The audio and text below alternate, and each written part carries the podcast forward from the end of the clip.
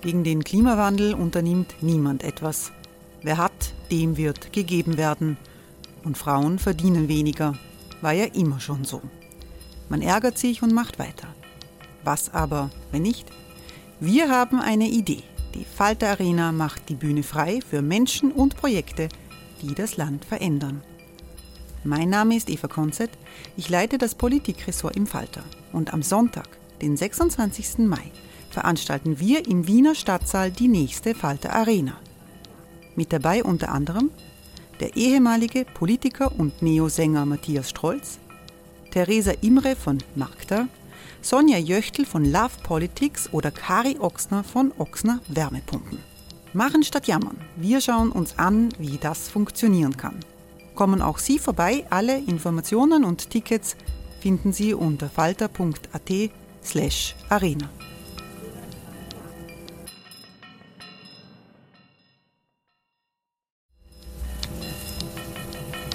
Falter-Podcasts werden durch Werbung unterstützt. Das hilft bei der Finanzierung unseres journalistischen Angebots. Die Erderhitzung ist kein Gefühl, aber mit vielen Gefühlen verbunden. Sorgen etwa oder Angst. Eine Veranstaltung gegen diese Ohnmacht ist Tipping Time, eine Klimakonferenz der Zivilgesellschaft. Von 9.5. bis 11.5. findet Tipping Time in Kooperation von Globe Art, Solektiv und Tangente St. Pölten statt und lädt ein zu Diskurs, Diskussionen und Workshops mit namhaften Vortragenden wie Nikolai Schulz und Friederike Otto. Weitere Informationen finden Sie auf www.tangentesanktpölten.at.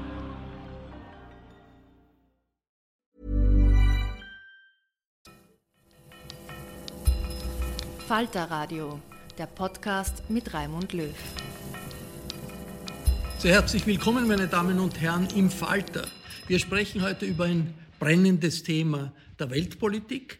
Ein neues Sicherheitsgesetz der Volksrepublik China hat den Druck Chinas in diesem Sommer auf Hongkong massiv verstärkt.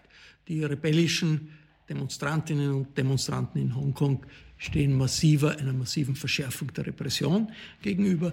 Die USA und Europa protestieren, weil äh, die Einführung von Sicherheitsleuten, von Geheimdienstleuten in äh, Hongkong dem Geist des äh, Abkommens widerspricht, mit dem Hongkong äh, vor 25 Jahren an China äh, übergeben wurde äh, als ehemalige britische Kronkolonie.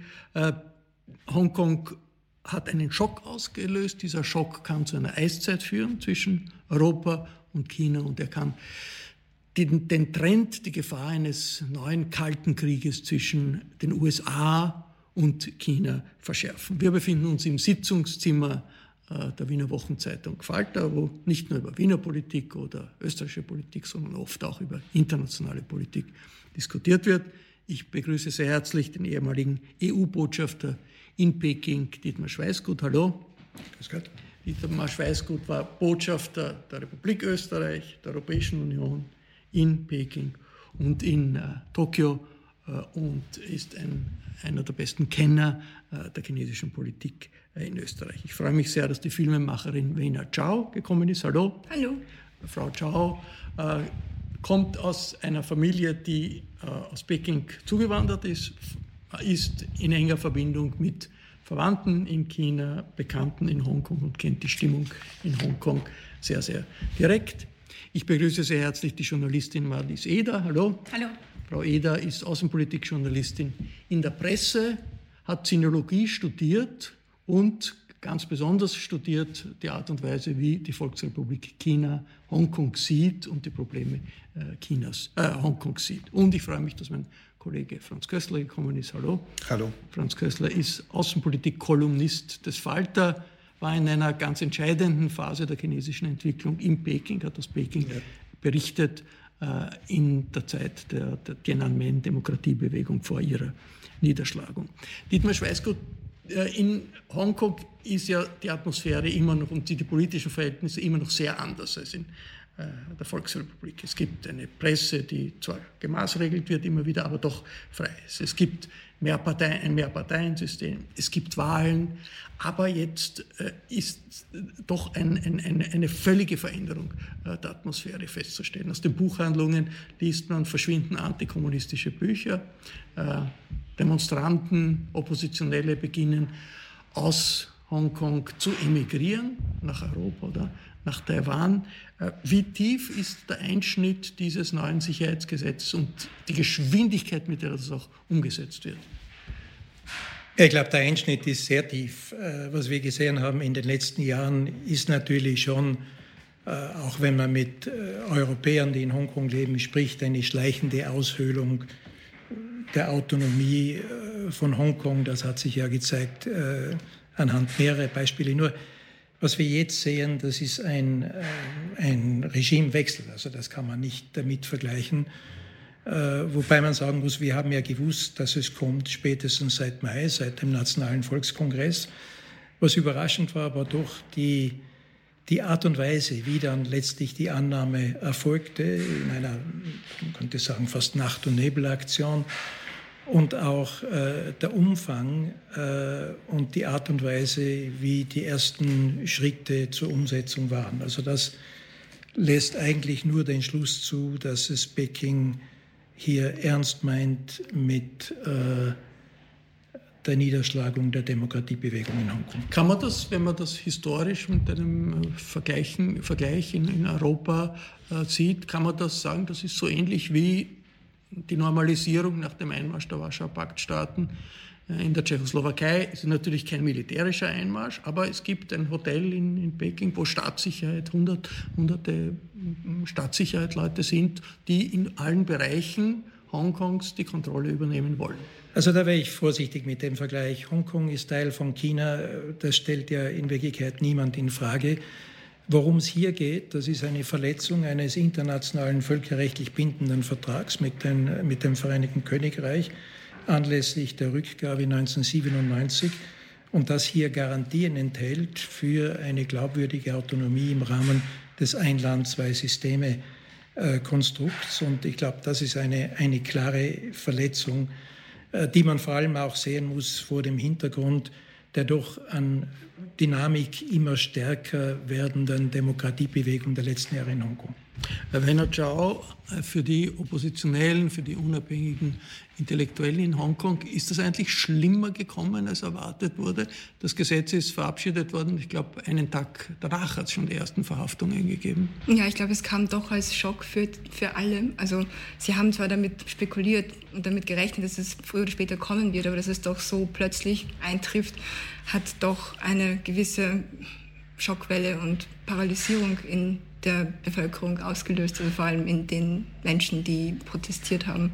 Es wird aber weiter demonstriert nach ja. wie vor, nur es sind viel weniger natürlich auf genau. der Straße, als das äh, in den letzten Monaten der Fall war. Genau, und ich meine, ich frage mich auch, ob, wenn jetzt Covid nicht gewesen wäre, ob das jetzt passiert wäre, weil durch die ähm, Ausgangsbeschränkungen sind die Proteste ja sowieso schon geringer geworden in den letzten Monaten. Und also für mich wirkt es auch ein bisschen so, als ob das eine eine Gelegenheit ist, die China da genützt hat dadurch. Äh, Frau Eder, die äh, chinesische Führung hat etwas nicht fürchten müssen äh, in den letzten Monaten. Das war ein Überspringen des rebellischen Geistes aus Hongkong aufs Festland, weil es doch eine massive Propaganda gegeben hat in China. Das sind alles äh, äh Chaoten oder das sind Agenten der Amerikaner. Und es hat so eine Stimmung gegeben, in China, die natürlich gemacht wurde, aber die sich schon durchgesetzt hat gegen Hongkong, gegen die Jugend, gegen die Demonstranten. Warum ist es trotzdem so wichtig für die Volksrepublik China, Hongkong so unter Kontrolle zu bringen, obwohl man weiß, dass man international einen Preis dafür zahlen wird? Mhm. Also da geht es klar da, darum, äh, Kontrolle zu erhalten, eben auch vor dem Hintergrund der, der, der Proteste, die sich ja nicht nur jetzt im vergangenen Jahr gezeigt haben, sondern eigentlich seit 2003 das erste Mal, als gegen das nationale Sicherheitsgesetz ähm, ähm, demonstriert wurde. Und ähm, die, diese Demonstrationen in, in Hongkong stellen eine, eine, eine, eine Gefahr für das Regime in, in Peking dar. Also man versucht eben, auch wie Sie erwähnt haben, durch diese Propaganda ein Überschwappen zu verhindern. Und man hat ja auch ähm, die ganze Zeit versucht, äh, sozusagen äh, so, äh, die Demonstrationen als ähm, durch das Ausland beeinflusst darzustellen und sogar den Wahlerfolg der Opposition im, äh, im Herbst bei den äh, Bezirkswahlen auch ähm, darzustellen, als wäre, wäre das nicht ohne ausländischen Einfluss möglich gewesen. Und ähm, ähm, hat es ausländischen Einfluss gegeben? Also ähm, ich denke mal, also, das, es ist auszuschließen, dass die, die Protestursachen sind natürlich ganz andere, als, als Peking darstellt. Also Peking versucht auch hausgemachte Probleme auszublenden, aber dass es nachher, nachdem äh, die Proteste begonnen haben, Unterstützung gegeben hat von, äh, von, von, von, anderen Staaten, das, das würde ich jetzt nicht, nicht ausschließen, aber die Protestursachen liegen sicher ganz woanders. Aber ähm, nochmal zurückzukommen auf den, auf den ausländischen Einfluss, den, den China da beschwört. Also Hongkong ist ja so eine Art Symbol für die liberalen westlichen äh, Werte in, in, in der Region. Und ähm, die Führung sieht Hongkong da, daher durchaus als, auch als Gefahr für ihre Existenz. Und äh, da, würde ich gerne ein Beispiel bringen, nämlich hat das äh, äh, Pekinger Verbindungsbüro in Hongkong ähm, die Demonstranten als äh, Virus, ideologischen Virus bezeichnet und das Sicherheitsgesetz als ähm, Antivirus, ähm, äh, Antivirus-Software. Und ähm, genau, man versucht eben einen, ähm, es wird auch oft verglichen mit dem Fall Fall der, der Sowjetunion, dass, dass, äh, dass die KP-Führung so eine Angst hat, dass ausländische Werte äh, zu, einem, zu einem Zusammenbruch des Regimes führen können, dass das sicher auch vor diesem äh, Hintergrund zu sehen also ist. Virus, das ist ja schon ziemliche Hetze eigentlich. Äh, Franz Kössler, äh, die Regierung in Peking sagt, das ist alles Einmischung in unsere inneren Angelegenheiten, wenn da die Europäer protestieren, die Amerikaner protestieren, äh, weil Hongkong äh, zu uns gehört. Das ist eigentlich normal. Sowas. Das war eine, also in der Zeit der Sowjetunion des Kalten Krieges hat auch jedes Mal, wenn die Europäer Menschenrechtsfragen oder die Amerikaner Menschenrechtsfragen hochgebracht haben, hat Moskau gesagt, das ist Einmischung in unsere inneren Angelegenheiten unerhört. Kann das funktionieren in der, in der, in der heutigen Zeit international, dieses Argument? Oder anders gefragt, ist nicht ein Kern der Sache schon die Rivalität zwischen China und den USA international. Und China setzt sich da drauf und auch Amerika setzt sich, setzt sich da drauf und Hongkong. Es geht eigentlich vielleicht gar nicht so sehr um Hongkong als um diese Rivalität. Wie geht man mit der Situation um? Ich glaube auch, dass da eine, eine Art Machtvakuum in, im globalen Zusammenhang entstanden ist und dass da jetzt beide Seiten, also auf der einen Seite Trump, der ja auch den, das Virus äh, gebraucht, um, um seinen Wahlkampf zu unterstützen und, und von seinen Verantwortlichkeiten abzulenken, und auf der anderen Seite die Chinesen, die wahrscheinlich ähnlich reagiert haben darauf. Es hat ja eine Radikalisierung ge gegeben in den letzten Jahren und jetzt vor allem in, in den allerletzten Monaten, die wahrscheinlich diese Position sehr, sehr erhärtet haben dass man eben Angst hat, dass man da doch in, in ein internationales Tauziehen hineingerät, mit Hongkong auch. mein Eindruck ist, dass den Chinesen jetzt die Stabilität ihrer, äh, ihrer Regierung und, und ihrer der, der Zustände auch wichtiger ist als die ganze interna internationale Standing und der, äh, die Beachtung individueller Rechte sowieso. Und dass das schon auch damit zu tun hat, eben, dass kein Dialog mehr existiert, sondern eher eine Konfrontation da ist, die die Position der, der chinesischen Regierung auch radikalisiert hat. Gibt, wie groß ist die Gefahr, dass es wirklich zu einem neuen Kalten Krieg kommt zwischen den USA und China, ideologisch, äh, politisch, vielleicht irgendwann auch in bestimmten Bereichen äh, nicht nur Kalter Krieg, sondern heißer Krieg? Ich weiß, mir gefällt die Parallele zum Kalten Krieg nicht so, weil damals ging es ja um eine militärische Rivalität und eine ideologische Rivalität. Das sehe ich jetzt weniger. Also militärisch ist China immer noch weit hinter den USA her, auch wenn es in einem Aufholprozess begriffen ist. Es geht mehr um eine, eine wirtschaftliche, einen wirtschaftlichen Wettkampf um die vorherrschende Position, eine technologische Hegemonie, die man sich da erarbeiten will. Aber natürlich glaube ich, wenn der Dialog überhaupt nicht mehr möglich ist, dann kommt man wieder in so ein Klima hinein wie damals, dass alles verdächtig wird, alles hochgespielt wird, dass die Propagandamaschinerien aufeinander losgehen und dann, dann die, es keinen Ausweg mehr gibt aus dem Gang. Und dann, äh, nicht zu vergessen, dass im südchinesischen Meer doch eine Situation da ist, die jederzeit zu einem Zwischenfall führen kann und eben die militärische Komponente dann doch nicht so unwesentlich erscheinen lässt. Werner Schau, wie wird das äh, aufgenommen in den sozialen Medien in China, aber auch in Hongkong, diese Proteste? Jetzt Europa protestiert, Amerika protestiert. Wird das total abgelehnt im, oder gibt es dafür irgendwo Verständnis in den sozialen Medien? In der Volksrepublik, wie wird es aufgenommen in Hongkong? Also in der Volksrepublik, da sind die Mehrheit der Menschen schon regierungstreu, weil sie ja keine Möglichkeit haben, an andere Nachrichten oder andere Informationen zu gelangen. Also die jungen Menschen, die in den letzten 30, 40 Jahren aufgewachsen sind, die haben ja keine andere Narrative zu hören bekommen. Und deswegen hat sich der Nationalismus in den letzten ähm, Jahren auch immer mehr erstärkt. Also durch diese, diese ähm, zwei starken Gegenpole zwischen den USA und China und gegen seitdem Trump an der Macht ist. Diese, ähm, also für mich ist es eine Art Objektifizierung von, von beiden Seiten. Also sowohl der Westen objektifiziert China als auch China ähm, die USA oder den, West, den Westen. Also es gibt keine Differenzierung mehr zwischen ähm, den den, es gibt keine Feinheiten, sondern es gibt einfach nur diesen einen Block gegen den anderen Block. Und es ist auch, also mein Gefühl ist, dass die, die meisten Menschen, die vielleicht jetzt gar nicht so nicht intelligent sind, dass die eigentlich zwar schon für sich selber denken könnten, theoretisch, aber so in diesem ideologischen ähm, Machtkampf drinnen sind, dass sie, ähm, so, so, sobald sie sich für China positionieren, einfach nicht für eine andere Sache sich positionieren können obwohl die USA ja in China durchaus auch einen guten Ruf gehabt haben. Also viele wohlhabende Chinesen schicken äh, äh, die Kinder nach Amerika studieren. Mhm. Amerika war nicht grundsätzlich so negativ gesehen. Sogar Trump, also man hat den, mhm. wie Trump gewählt wurde, hatte man in China teilweise mehr Verständnis für Trump als, äh, als in Europa. Ja, das stimmt.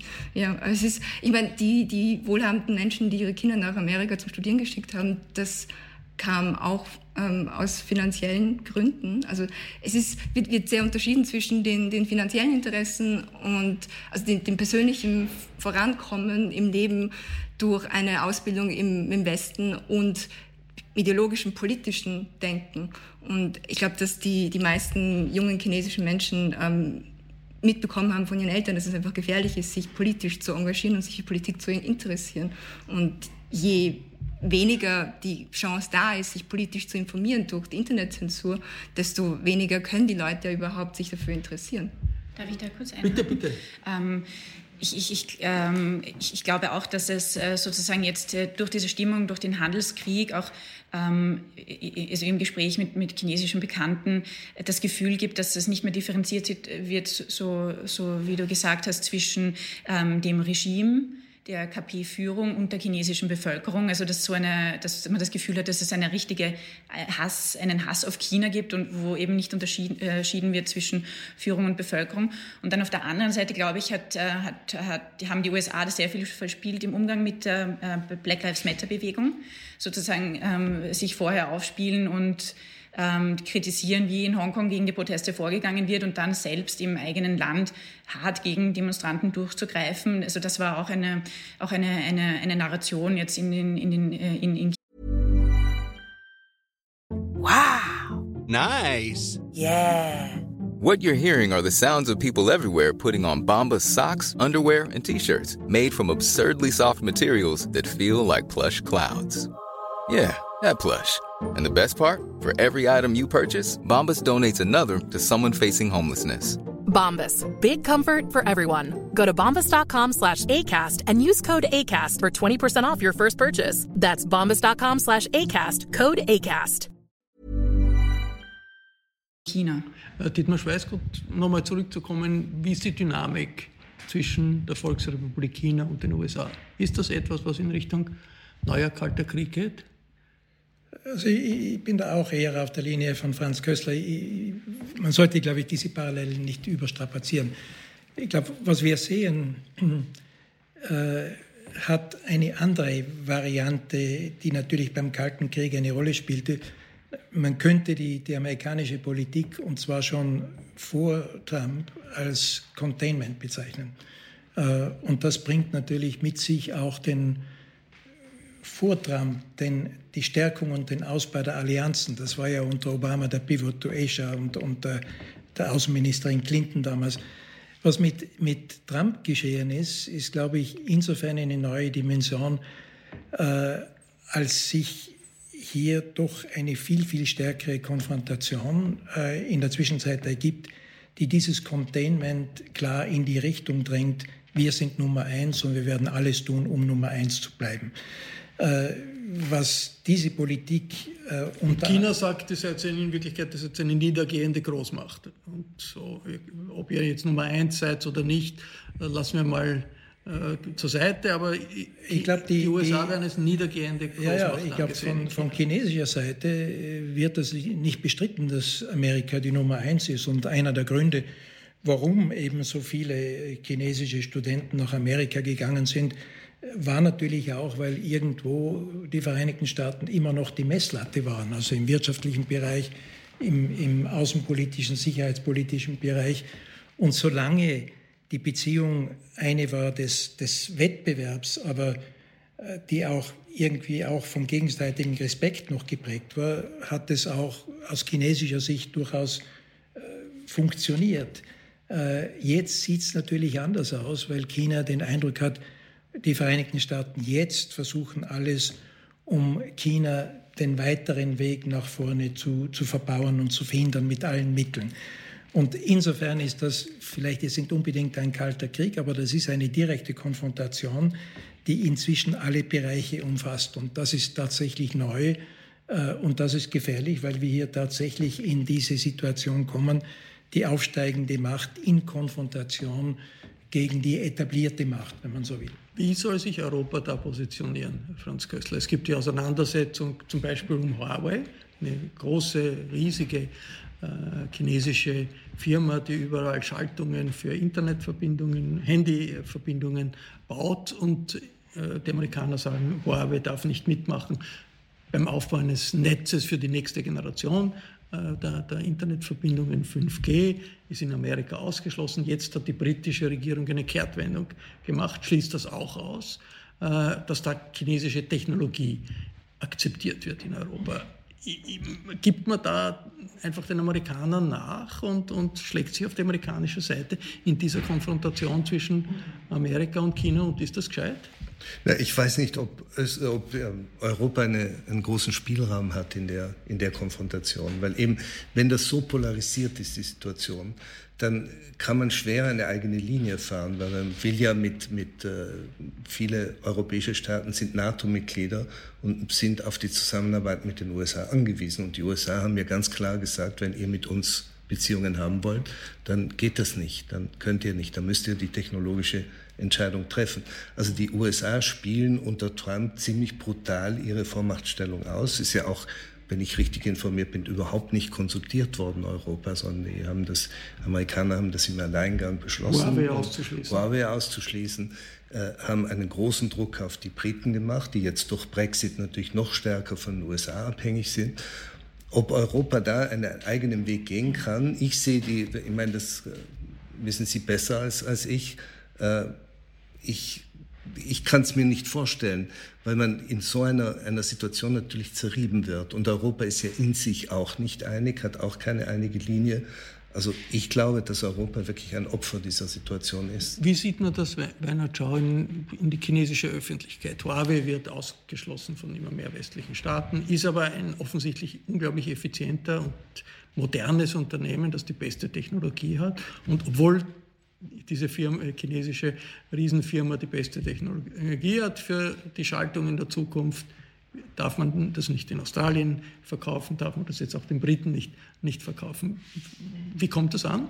Ich meine, einerseits ähm, fühlen sie sich diskriminiert, Also Sie glauben, dass eben man aus politischen Gründen keine Firmen ausschließen sollte, aber gleichzeitig ist auch dieses ähm, ein bisschen Herabschauen da. Also dieses, okay, also es gibt sehr viele chinesische Touristen, die nach Europa oder nach Amerika kommen und dann total enttäuscht sind zu sehen, wie rückständig es hier ist, dass es noch Technologisch. genau, dass es kein 4G, 5G, dass es diese Netze noch nicht gibt und dass ähm, keine digitalen Zahlungsmöglichkeiten hier existieren. Also es gibt schon, also von den Chinesen, die die Möglichkeit haben, ins Ausland zu reisen, mittlerweile so ein Gefühl, dass sie eigentlich weiterentwickelt sind und wenn sich die westlichen Länder dieser Technologie nicht anpassen wollen, ist es so ein, ja okay, selber schuld, wenn ihr nicht euch selber helfen wollt. Also wenn ihr euch nicht durch uns helfen lässt. Dietmar Schweißgut. Ich wollte vielleicht nur einen anderen Aspekt noch äh, einbringen. Das mit dem amerikanischen Druck, das ist natürlich klar und man hat das gesehen natürlich auch bei Polen und bei anderen, die ja bei den ersten waren, die Huawei praktisch ausgeschlossen haben. In letzter Zeit übrigens auch Italia Telekom, also ohne dass das von der Regierung gekommen ist. Aber ich glaube, man, man, sollte einen anderen Aspekt hier reinbringen, auch in die Frage, wie geht Europa mit, mit China um und auch mit Huawei. Ich glaube, hier ist doch eine, eine Ernüchterung eingetreten und wenn es einen erheblichen und vielleicht entscheidenden Beitrag gegeben hat in den letzten Jahren und Monaten, um die europäische Haltung doch schrittweise zu einen, dann war es das Verhalten Chinas. Zuletzt also mit, mit Hongkong, aber das hat er Schritte vorher schon gehabt. Also und zu einen im kritischen Sinn. Also natürlich, die Europäer also wären kritischer gegenüber China. Kritischer China und haben ja auch schon Maßnahmen ergriffen im Wirtschaftsbereich und kommen drauf. Es gibt ja Instrumente und vor allem, wir werden das einfach nicht mehr länger akzeptieren, dass es dieses Ungleichgewicht gibt. Und auch diese Diskussion, dass China sagt, äh, Huawei ausschließen, verstößt gegen Prinzipien des freien Handels. Aber dass China das zum Prinzip erhoben hat von, von Google, von amerikanischen Medien etc., davon spricht ja niemand. Die gibt es nicht in China, die werden ausgeschlossen nicht, in China. Ja. Und ich, ich glaube, in Europa sollte man vielleicht auch die Diskussion unter einem anderen Gesichtspunkt sehen. Äh, es gibt im Bereich der 5G-Infrastruktur oder auch der 4G-Infrastruktur drei Unternehmen, die zusammen einen Marktanteil weltweit von 80 Prozent haben. Von diesen drei Unternehmen sind zwei europäische, nämlich Nokia und Ericsson. Wenn man China fragen würde, äh, würde China allen Ernstes äh, sein, seine Infrastruktur aufbauen wollen, indem es Nokia und Ericsson die gleichen Bedingungen einräumt wie Huawei, äh, dann würde der chinesische Gesprächspartner wahrscheinlich an unserem Verstand zweifeln. Und vielleicht ist es an der Zeit, umgekehrt hier auch etwas mehr europäisch, jawohl protektionistischer zu denken. Maniseda? Ja, ähm, also ich, ich denke sogar, jetzt nochmal um auf Hongkong zurückzukommen, dass es äh, für Brüssel oder die EU äh, ein, äh, ein, ein, ganz guter Zeitpunkt wäre, da jetzt äh, sozusagen gemeinsam aufzutreten, äh, nämlich einerseits vor dem Hintergrund, dass, ähm, dass äh, die EU mittlerweile der größte Exportmarkt für China ist. Also es ist ja nicht so, als hätte, als hätte die EU keine, keinen wirtschaftlichen, ähm, keinen wirtschaftlichen äh, Hebel. Und dann auch eben vor dem Hintergrund des Handelskriegs, dass, ähm, dass China sich vielleicht äh, doch aus, ähm, aussuchen wird nach anderen ähm, nach, äh, doch nach anderen Partnern um, umsehen wird und was, was meiner Meinung nach, aber vielleicht widersprechen Sie mir da, auch äh, zugutekommt, ist, dass der Leipzig-Gipfel abgesagt wurde, wo eigentlich ein Investitions... Das wäre ein Gipfel gewesen zwischen der chinesischen Führung und der EU-Führung. Im, äh, im, im, Jahr der, der deutschen genau, im, im Präsidentschaft. Herbst, dass ja abgesagt wurde und ja ein, ein große, da dort ein großes Investitionsschutzabkommen ähm, unterzeichnet werden hätte sollen. Und ähm, dieser, sozusagen dieser, dieses Ziel, das dort zu unterzeichnen, ja jetzt wegfällt. Aber ist das nicht wirklich eine Gefahr, wenn man jetzt sagt, äh, also die Amerikaner verlangen, Huawei muss verdrängt werden? Mehr oder weniger akzeptiert man das, weil wir äh, Europäer sind, die Österreicher nicht, aber wir Europäer sind in der NATO und sind so verbunden. Wir haben in Amerika eine Führung, die nicht mehr der Tradition der freien Welt entspricht. Und das wird sich auch nicht so, so rasch korrigieren. Müsste nicht Europa eher sagen, ja, Huawei soll genauso wie äh, amerikanische Firmen, die natürlich auch einen Zugang schaffen zur NSA und zum CIA, hier behandelt werden, soll eine Chance haben, äh, sich zu beteiligen. Also wirtschaftlich keine Boykottmaßnahmen setzen, aber politisch jede Art von Kritik, äh, die, die, die, die vorzubringen ist, in, in, zum Beispiel in Bezug auf Hongkong vorzubringen. Ist das eine Kombination, die unmöglich ist? Dietmar Schweißgut? Äh, es gibt hier ja auch einen Kommissionsbericht mit Empfehlungen, der durchaus die Sicherheitsbedenken auch aus europäischer Sicht teilt äh, und auch entsprechende Empfehlungen an die Mitgliedstaaten gibt. Äh, ich glaube, was sich geändert hat, ist, wir verlangen inzwischen von europäischer Sicht auch Reziprozität. Und hier geht es, glaube ich, nicht nur um den amerikanischen Druck, dass wir Huawei ausschließen, sondern ich glaube, hier geht es einfach darum, dass wir sagen, wir, wir können diesen Zustand, wo sich die Ungleichgewichte immer weiter verstärken, nicht länger tolerieren. Und ja, ich bin auch der Meinung, dass es ganz gut ist, dass der Leipzig-Gipfel jetzt nicht zustande kommt. Das Investitionsschutzabkommen oder Abkommen wäre ohnehin nicht unterzeichnet worden, weil es aus meiner Sicht wahrscheinlich nie geben wird, weil die, das würde ja bedeuten, ein, ein Abkommen aus europäischer Sicht, dass die Chinesen ihr Wirtschaftssystem ändern müssten. Und dazu gibt es keine Bereitschaft. Und deswegen glaube ich, geht der Ball zurück nach Europa. Was müssen wir tun, um unsere Kapazität äh, zu stärken, äh, um eben China auf Augenhöhe begegnen zu können? Und da gehört auch eine Industriepolitik dazu. Sogar äh, Franz Kössler im Kalten Krieg hat natürlich Österreich viele äh, Beziehungen gehabt zu äh, soziali sogenannten sozialistischen Lager, hat aber gleichzeitig nie ideologisch nachgegeben und hat sich natürlich engagiert, wenn irgendwo Menschenrechtsverletzungen äh, es gegeben hat. Kann man nicht so etwas in Bezug auf China auch andenken? Wirtschaftlich fair, aber nicht abschotten, politisch das alles aussprechen, was ausgesprochen werden muss? Ich glaube, das wäre schon möglich, nur ich sehe wenig, wenig Bereitschaft, weil eben die, die gerade diese Diskriminierung ja auch wirtschaftlich stattfindet, ne? wie, wie, wie, Sie gerade gesagt haben. Äh, die, für die Chinesen gilt das einfach nicht, dass das eine Gleichberechtigung. Ich weiß nicht, wie man das begründen kann, aber es in, in der Praxis wird das einfach durchgesetzt. Bei uns geht das nicht und bei euch, ihr habt das zu akzeptieren. Und ich fürchte, dass Europa schon sehr äh, stark in dieser Zwickmühle drinsteckt, wenn man denkt, diese äh, Belt and Road Initiative, äh, das sind ja also Seidenstraßeninitiative. Das neue, neue Seidenstraßenprojekt. Das sind, ist zum Beispiel der Hafen von Triest schon ziemlich stark involviert. Der Hafen von Piräus zählt schon dazu. Also die Chinesen haben mehr mehr wirtschaftliche Hebel in der Hand, als es uns recht sein kann, um, um uns überhaupt diesen Spielraum noch zu geben. Und deswegen, deswegen glaube ich, äh, war früher, solange die USA noch einigermaßen eine, eine Führungsmacht dargestellt haben, einen Führungsanspruch gestellt haben und den Westen als, als Wertegemeinschaft betrachtet haben, war das leichter als jetzt, wo wir eigentlich als Europäer keinen Bezugspunkt mehr haben. Wie die Europäer mit dieser neuen Weltsituation umgehen, wird ganz entscheidend davon auch abhängen, ob sie selber sich äh, zusammenraufen und äh, die Gemeinsamkeiten vor die vielen unterschiedlichen Interessen stellen. Das war der Falter-Talk über die Eiszeit zwischen Europa und China und die Gefahren einer Konfrontation zwischen den USA und China. Ich bedanke mich sehr herzlich bei allen Teilnehmerinnen und Teilnehmern hier in der Falter-Redaktion. Im Falter selbst, der Wochenzeitung, gibt es immer wieder Analysen zur Weltpolitik, nicht nur äh, österreichische Politik, nicht nur Stadtpolitik. Ein Falter-Abonnement können Sie auch im Internet bestellen über die Adresse abo.falter.at. Ich verabschiede mich bis zur nächsten Folge.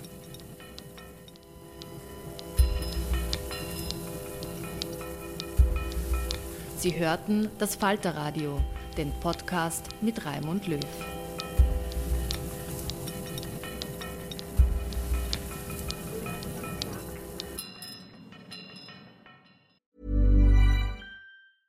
Imagine the softest sheets you've ever felt. Now imagine them getting even softer over time. That's what you'll feel with Bowl and Branch's organic cotton sheets. In a recent customer survey, 96% replied that Bowl and Branch sheets get softer with every wash. Start getting your best night's sleep in these sheets that get softer and softer for years to come. Try their sheets with a 30-night guarantee. Plus, get 15% off your first order at bowlandbranch.com. Code BUTTERY. Exclusions apply. See site for details. Even when we're on a budget, we still deserve nice things. Quince is a place to scoop up stunning high-end goods for 50 to 80% less than similar brands. They have buttery soft cashmere sweaters starting at $50, luxurious Italian leather bags, and so much more. Plus, Quince only works with factories that use safe, ethical, and responsible manufacturing. Get the high-end goods you'll love without the high price tag with Quince. Go to quince.com/style for free shipping and 365 day returns.